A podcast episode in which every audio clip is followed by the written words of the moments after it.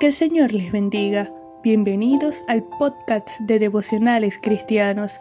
Estamos estudiando la serie Una carta de amor que edifica.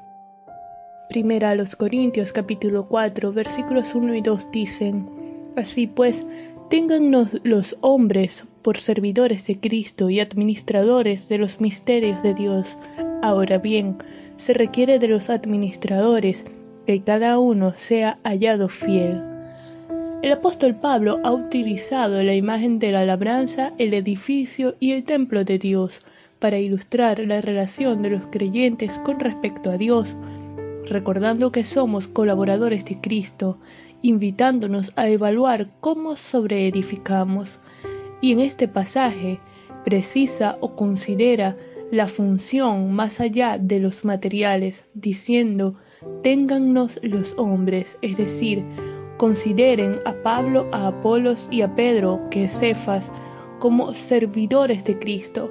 Y el término que traduce para servidores significa remeros, un siervo libre que decide de manera voluntaria remar en la embarcación de Cristo, y aunque no es el término más bajo para siervo, no describe una posición prestigiosa ni privilegiada, pues actúa bajo la dirección, la guía de otro, en este caso de Cristo.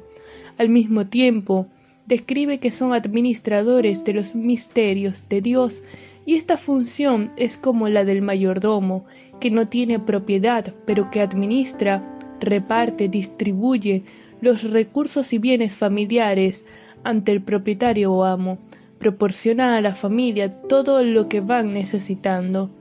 Pablo enseña que ellos tenían el deber de predicar, de entregar la palabra de Dios a los miembros de la familia de la fe. Los misterios de Dios hace referencia a aquellas verdades que estaban ocultas o veladas, pero que han sido reveladas en Cristo, entendidas por la guía del Espíritu. A la verdad, todos los creyentes en Cristo somos siervos de Él, hemos de remar en la barca de Cristo, por lo que es importante seguir su guía, su voz que encontramos al escudriñar su palabra, para que nuestro testimonio sea un reflejo de su luz, que sea consono con nuestra profesión de fe, que los demás puedan ver en nosotros que realmente seguimos a Cristo y somos administradores de los misterios de Dios, responsables de predicar su palabra a tiempo y fuera de tiempo con denuedo, de ir y hacer discípulos a las naciones, de administrar los dones y talentos que hemos recibido del Espíritu, utilizándolos para la gloria de Dios. El final del versículo 2 nos deja una enseñanza importante. No se requiere que el administrador sea muy elocuente o que tenga muchos dones o talentos espirituales, sino que sea fiel a su amo, a sus instrucciones. Se nos pide que seamos fieles a Dios, en el caso de los pastores, maestros y líderes, que seamos fieles al enseñar el mensaje de la palabra, sin tergiversarlo o manipularlo para beneficio personal o agradar a los oyentes, recordando que somos administradores, nada nos pertenece, todo es del Señor y en Él lo tenemos todo.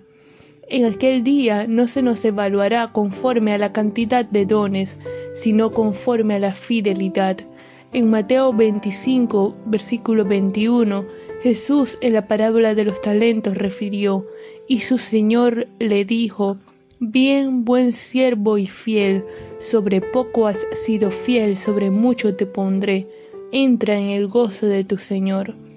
Seamos fieles al Señor, agradándole en todo, siendo siervos, mayordomos diligentes en la obra que se nos ha encomendado, permitiendo la guía del Espíritu a través de su palabra, para que cuando fuere tiempo recibamos de Dios las palabras, bien, buen siervo y fiel. Vamos a orar. Señor, te damos gracias por tu amor, tu bondad y tu misericordia. Gracias, Padre, por tu gracia. Ayúdanos a ser siervos fieles, Dios, agradarte en todo, que nuestro testimonio sea un reflejo de tu luz, sea consono con nuestra profesión de fe. En el nombre de Jesús, ayúdanos a ser mayordomos o administradores diligentes de la obra que tú nos has encomendado, para agradarte, para hacerlo para ti, para tu gloria y honra. En el nombre de Jesús. Amén.